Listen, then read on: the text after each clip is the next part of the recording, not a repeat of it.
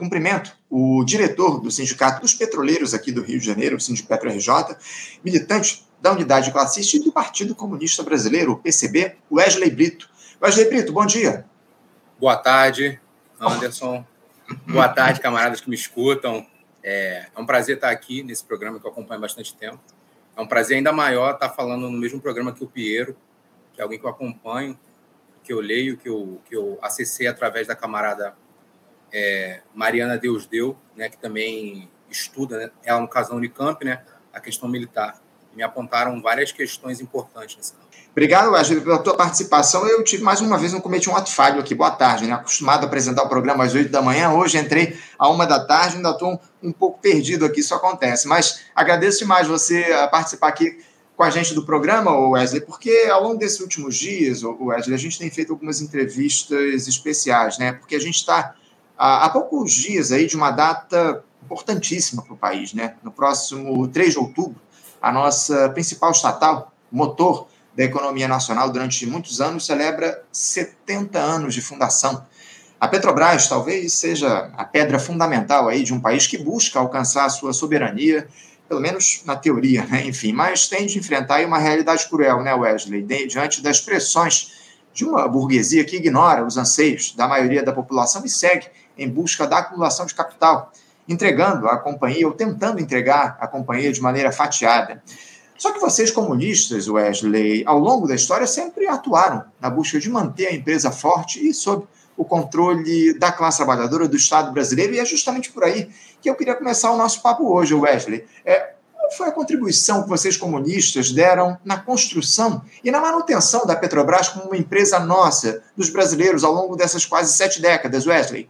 É, assim, é um prazer inenarrável para mim é, fazer parte dessa linhagem, por assim dizer, de comunistas na Petrobras. Na década de 50 e 60, é, durante a década de 50, durante a formação da Petrobras, da criação da Petrobras, os comunistas né, estiveram intrinsecamente ligados a esse movimento do petróleo é nosso, né, que é, veio a descobrir depois petróleo na Bahia, né? Os americanos diziam que não tinha petróleo e a gente achou petróleo na Bahia e posteriormente Bacia de Campos e agora depois o pré-sal. É muito importante lembrar da figura do Dinarco Reis Filho, que foi um militante importante é, do PCB e do Sindipetro RJ, né? É, posteriormente, né, depois do Dinarco, nós tivemos outras gerações.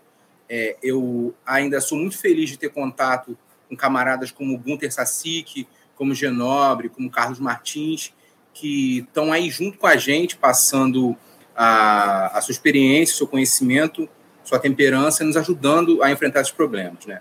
E, assim, é, eu posso dizer que eu, eu, tive uma pequena contribuição no ano de 2022. É, uma das únicas greves que a Petrobras é, teve foi no Centro Nacional de Controle Logístico da Transpetro, que é o local que controla todos os oleodutos do Brasil é, via satélite, via, via cabo, via conexões né, de internet rápida, dedicadas, e que né, operam toda a malha é, de oleodutos do Brasil e até muito pouco, até muito recentemente controlavam também a, as malhas de gasodutos que foram é, privatizadas né, para Brookfield, né?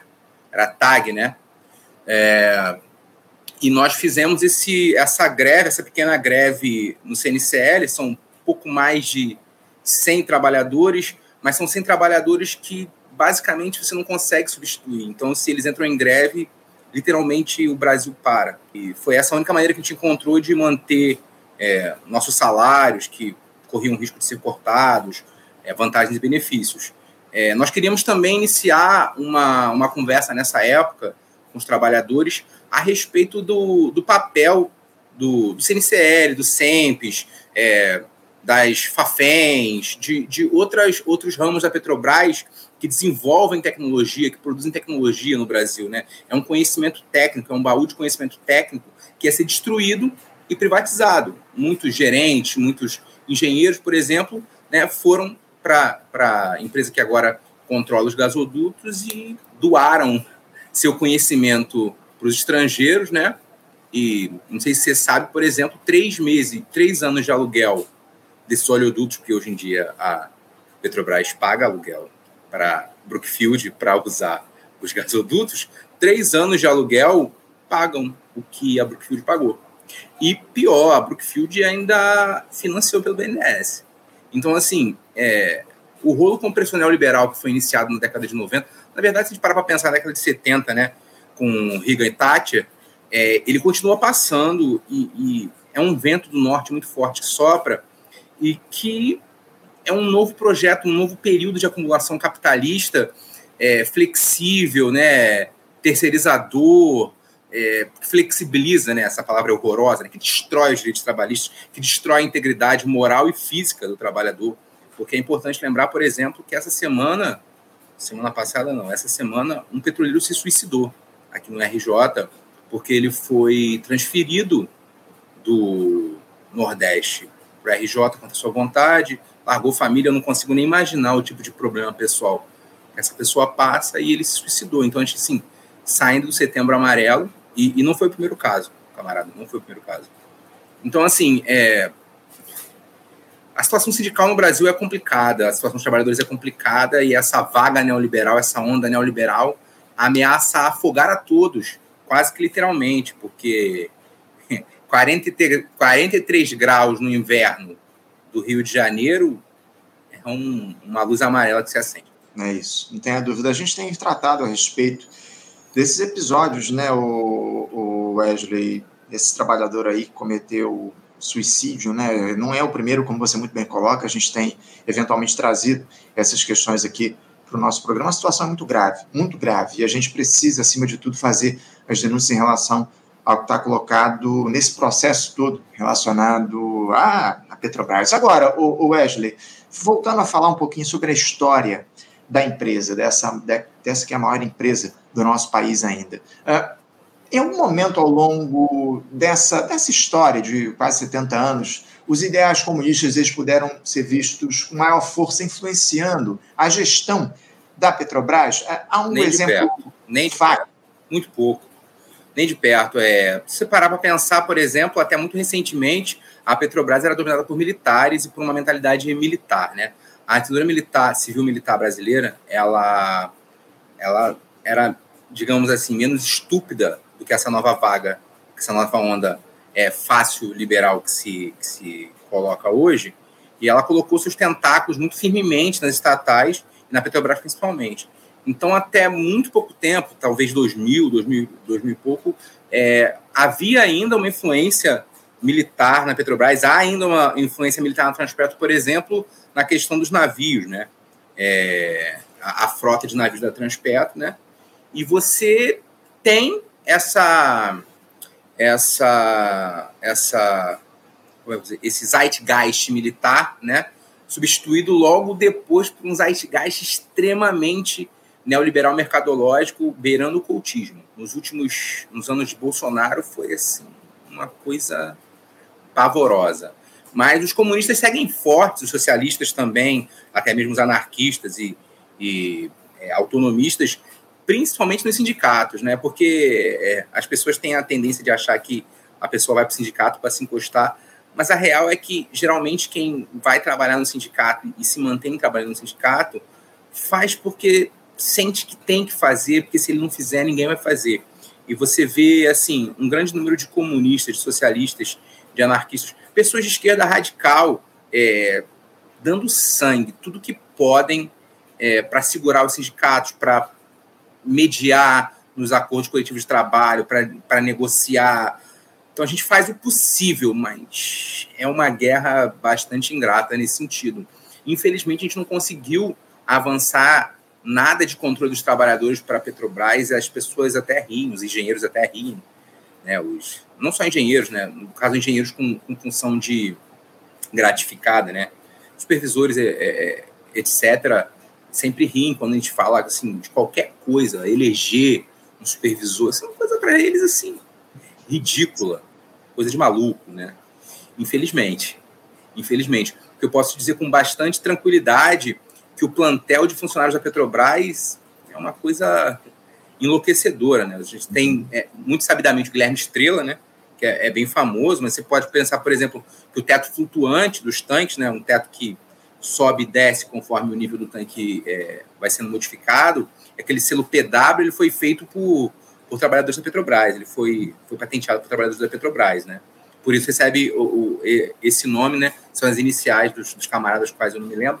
Mas, assim, é uma fonte, né? É, a Petrobras busca pelo seu concurso é, garimpar o que há de melhor. Então, assim, eu sempre comento em toda greve, em toda manifestação, em toda assembleia, eu falo, olha, vocês não entendem o poder que vocês têm aqui, vocês não entendem o quão importante é para o Brasil esse conhecimento, o quão importante é para as pessoas é, essa capacidade técnica que os petroleiros têm, né? E eu falei, inclusive, isso na greve no ano passado, eu falei, olha, aqui no nosso setor, no CNCL da Transpetro, uma greve aqui para a Petrobras para, coincidentemente, o Brasil. Uhum. E, assim, era bom que os camaradas é, da federação e do Partido dos Trabalhadores entendessem que, caso aconteça alguma coisa, como o Piero falou, daqui a alguns quatro anos, o judiciário mude novamente, não vai ser o judiciário que vai segurar. Vão ser os trabalhadores da Petrobras, vão ser os trabalhadores da Eletrobras, vão ser os trabalhadores do Correio que estão sendo humilhados uhum. por um governo de aliança que, que eu entendo o medo, o medo do imperialismo é vivo. As pessoas não falam mais do imperialismo, ou é como se fosse um fantasma, alguma coisa assim, todo mundo finge que não vê, mas ele está ali. E eu acho que é, é, mais ou menos nessa direção que essa aliança ampla é, que essa frente ampla do, do presidente Lula tenta equilibrar as coisas para que a burguesia não tenha vontade de romper o regime, né, de mudar, de fechar, de endurecer, mas eu, eu vejo que isso se torna cada vez, cada vez mais inevitável, haja visto que na Eurásia e na África a OTAN e os Estados Unidos perdem de lavada. Sim, a reserva de valor dos americanos é a América Latina, sabe? Então, assim, vai ter uma hora que não vai dar para equilibrar. Vai ter uma uhum. hora que, que a burguesia internacional vai falar assim para a burguesia compradora é, brasileira: olha só, mete o pé que agora a gente vai descer com soldados. E nessas horas são os trabalhadores que vão segurar essa onda. Agora, uma dificuldade importante que é, é, é legal, a gente tem um gap entre os trabalhadores estatais, entre os trabalhadores CLT e entre os trabalhadores é, informais. Uhum. E, e, esse gap, é, é, essa distância entre esses três, essas três classes de trabalhadores, ela dificulta um real fortalecimento do movimento trabalhador. Acho que assim, a tarefa para ontem é a gente conseguir ajudar a gente com o Paulo Galo, é a gente conseguir ajudar a gente como os motoristas de Uber, né? A gente teve no Sindicato RJ diversas vezes que nós tentamos, que nós fizemos movimentações com, com, com esses grupos, porque sem eles a gente não vai conseguir, e não vai ser judiciário, não vai ser internet, não vai ser nada disso que vai parar o próximo golpe fácil, é, fácil neoliberal. E eu digo assim, o próximo, porque não é se, é quando. É isso, é isso. A gente tem conversado aqui constantemente, inclusive, no Faixa Livre, com as, as categorias organizadas aí dos trabalhadores de apps aqui, aparecem aqui direto no nosso programa para fazer o diálogo a respeito da conquista de direitos. É o que a gente busca aqui no nosso programa. Você falou, Wesley, a respeito dos trabalhadores da Petrobras, do corpo funcional, eu sou prova viva aí de que o corpo funcional da Petrobras é do mais alto nível. Eu conheço eh, muitos amigos meus de três décadas são engenheiros na Petrobras, enfim, trabalham na empresa de, enfim, de altíssimo nível. Tem aqui um outro, o nosso programa ele foi basicamente fundado a partir da, dos trabalhadores da Petrobras. O Rafael Coelho está aqui com a gente dizendo aqui o seguinte: eu sou ouvinte assíduo do Faixa Livre e saí consultor técnico do SEMPES. Sou engenheiro de processamento há 21 anos na Petrobras. Tá aí mais um profissional que trabalha na Petrobras, ouvinte aqui, é, espectador do nosso Faixa Livre. Você citou também o Guilherme Estrela, o Wesley. O Guilherme estará aqui com a gente na próxima terça-feira no debate especialíssimo que a gente vai fazer, é, celebrando os 70 anos da Petrobras. O Guilherme Estrela fará aí parte da mesa que vai fazer esse debate, um programa especial na próxima terça-feira. Já fica o convite aí para que todos acompanhem próxima terça-feira, a partir das 8 da manhã. Um programa inteiro debatendo o que representa a Petrobras nesses seus 70 anos, enfim. Já, já fica aí o convite para um especialíssimo. Wesley, uh, falando, voltando ao diálogo a respeito dos comunistas, dos comunistas, qual é o papel hoje dos comunistas nessa tentativa de se frear a entrega eh, dos ativos da Petrobras, e não só da Petrobras, né, o, o Wesley? A gente tem observado aí essa estratégia entreguista tem tomado conta do país ao longo dos últimos anos, que, se, que avançou ao longo da gestão do Michel Temer, deixou um golpista, tomou um outro rumo no governo Bolsonaro. Qual é o papel hoje dos militantes comunistas nessa tentativa de interromper a entrega do Estado Nacional, Wesley? Olha, é, nós temos duas tarefas é, muito importantes, concomitantes e, assim, nenhuma é superior à outra. É, uma das principais tarefas é manter um equilíbrio entre as forças. E aí, quando eu falo direita e esquerda aqui, eu quero dizer dentro do movimento dos trabalhadores, não quero dizer uma direita direita, eu quero dizer a direita um do outro. Né? Você tem um campo é, de uma esquerda mais radical, ligada ao trotskismo, muito combativa e que ninguém pode falar que não trabalha pelo trabalhador, mas que às vezes é muito inflamada. E eu tenho um, um, outro setor que é um setor mais ligado a um liberalismo de esquerda. O papel dos comunistas, principalmente, a meu ver, discute muito isso dentro da unidade do Partido Comunista Brasileiro, é como conseguir amalgamar é, é, essas duas faces do movimento trabalhador e conseguir encontrar um ponto comum em que a gente possa avançar. O divisionismo da esquerda é, é esporte, né? Para a gente, praticamente. A gente gosta muito de brigar, até entre a gente, principalmente. Então, assim, a gente tem que tentar. É, por que acontece? É, é óbvio que eu sou um comunista, é óbvio que eu sou radical, é óbvio que o objetivo final para a gente é acabar com a forma mercadoria, é pensar numa nova, um novo metabolismo com a natureza.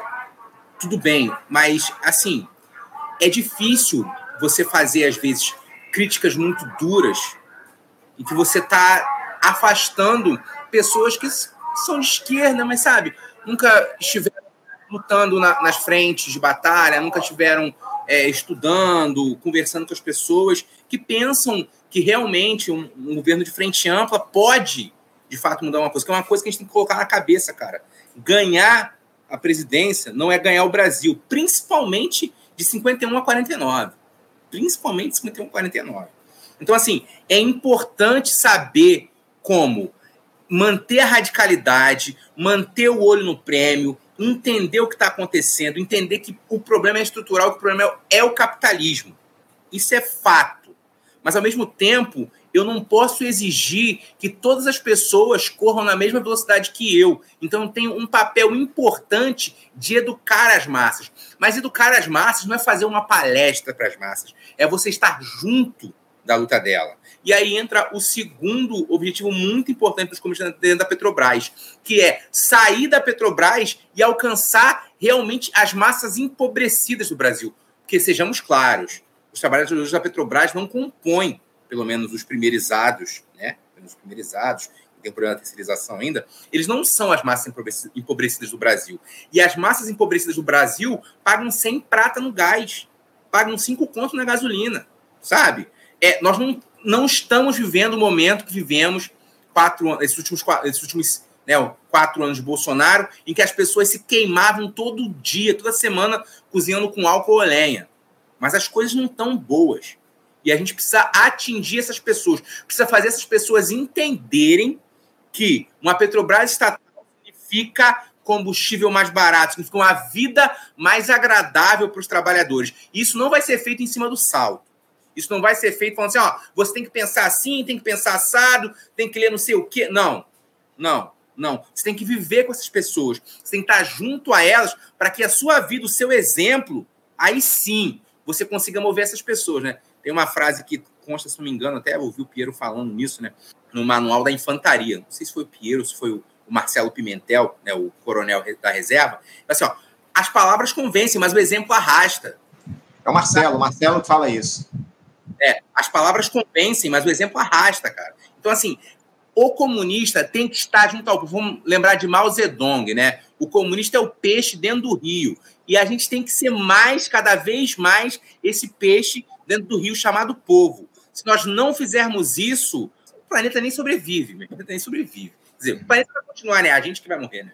É, é isso. Você falou do Marcelo Pimentel, coronel, só para lembrar aqui mais uma vez, Marcelo Pimentel está sofrendo aí uma, uma perseguição absurda dentro das hostes do Exército. Ele está, enfim, é vítima lá de uma série de processos internos nas Forças Armadas, pode acabar até preso. É, essa é a grande verdade. Infelizmente, o que a gente teria de ter. O Almirante aí... Otton, quanto tempo ficou preso? Uhum. Sim, sim. E, e ele está ele tá sendo questionado justamente pelas opiniões que ele dá. O, o Marcelo, que é oficial na reserva, mas, é, enfim, está sofrendo um processo de perseguição. Ele que se coloca contrário a essa, a essa, essa força majoritária que está comandando as Forças Armadas atualmente. Ele dialoga com a esquerda, mas infelizmente sofre uma perseguição e a gente precisa fazer essa denúncia. A gente nem tem conversado com ele aqui no programa, porque ele prefere se preservar nesse momento, mas a denúncia da perseguição que o Marcelo Pimentel tem sofrido, a gente vai fazer, e é fundamental a gente trazer isso para que haja apoio a essa figura, inclusive. Ele andou fazendo um, uma vaquinha recentemente né, para tentar financiar as custas do projeto, né, acabar com as custas desses processos que ele vem defendendo, que ele vem passando aí lá nas Forças Armadas, enfim, fica aí o nosso apoio ao Marcelo Pimentel, uma grande figura, grande que dialoga figura. constantemente, dialoga com a grande gente, inclusive, aqui no Faixa Livre, sem dúvida, sem dúvida, um, uma, uma, um profissional de altíssimo nível e um militar comprometido com os interesses do povo brasileiro, acima de tudo. Wesley, eu estou encerrando aqui o nosso papo, infelizmente meu tempo está esgotado aqui, um papo de ótimo nível, como sempre aqui, que a gente faz com vocês do Sindipetro, uma, uma alegria te conhecer aqui, primeira vez que a gente claro. conversa no programa e eu agradeço muito por você participar com a gente. Eu que agradeço a oportunidade, camarada. Agradeço, agradeço demais. Certamente a gente vai ter outras chances aí de fazer esse diálogo a respeito. Chama quando quiser, camarada. Pode ter certeza, a gente vai te convocar para a gente fazer esse papo aqui no Faixa Livre, Wesley. Muito obrigado pela tua participação. Agradeço, camarada. Te desejo aí uma ótima quinta-feira e deixo um abraço, viu? Abraço para vocês, camaradas. Um abraço, Wesley. Até a próxima. Conversamos aqui com Wesley Brito. Wesley, que é diretor do Sindicato dos Petroleiros aqui do Rio de Janeiro, o Sindipetro RJ, militante da unidade classista e do Partido Comunista Brasileiro, o PCB, tratando conosco aí a respeito da presença dos comunistas nesses 70 anos quase de história da Petrobras. 70 anos vão ser celebrados na próxima terça-feira e, mais uma vez, eu quero lembrar aqui a você, estaremos um debate especialíssimo na próxima terça-feira, que já tem a presença confirmada do Guilherme Estrela, como eu já anunciei. Enfim, vamos falar a respeito, tratar desses 70 anos, o que é que a Petrobras representa hoje para o país, o legado que a empresa tem deixado, enfim, e a necessidade que há da gente proteger essa que é uma das joias da coroa aqui do nosso país. Essa é a grande verdade. A empresa foi a pedra fundamental, na minha avaliação aí, para um processo de desenvolvimento nacional, mas infelizmente tem passado por uma série de ataques ao longo dos últimos tempos. A gente vai debater a importância da Petrobras aqui eh, na próxima terça-feira, e a gente tem feito isso já em entrevistas individuais ao longo das últimas semanas, e na terça-feira vamos fazer um amplo debate a respeito disso aqui no nosso Faixa Livre. Já tem a presença do Guilherme Estrela confirmada, e a gente vai trazer aí, eh, ao longo dos próximos dias, os personagens aí que vão fazer parte dessa mesa especialíssima na próxima terça-feira.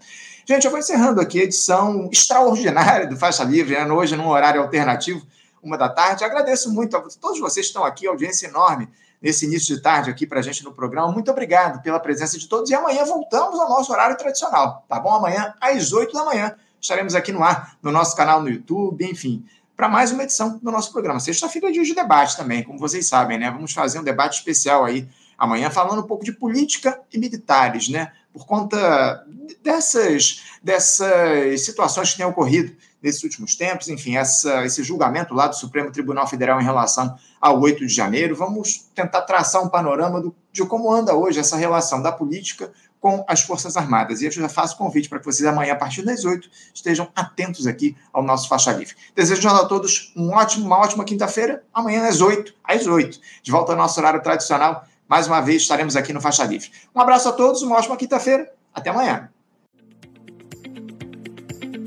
Você, ouvinte do Faixa Livre, pode ajudar a mantê-lo no ar. Faça sua contribuição diretamente na conta do Banco Itaú, agência 6157, conta corrente 99360, dígito 8. Esta conta encontra-se em nome do Sindicato dos Professores do Município do Rio de Janeiro e região, o Simpro Rio, uma das nossas entidades patrocinadoras, mas seus recursos são destinados exclusivamente para o financiamento do nosso programa. Você pode fazer sua doação de qualquer valor, utilizando também a nossa chave Pix, que é ouvinte@programafaixalivre.com.br. Sua contribuição é fundamental para a manutenção desta trincheira progressista no ar.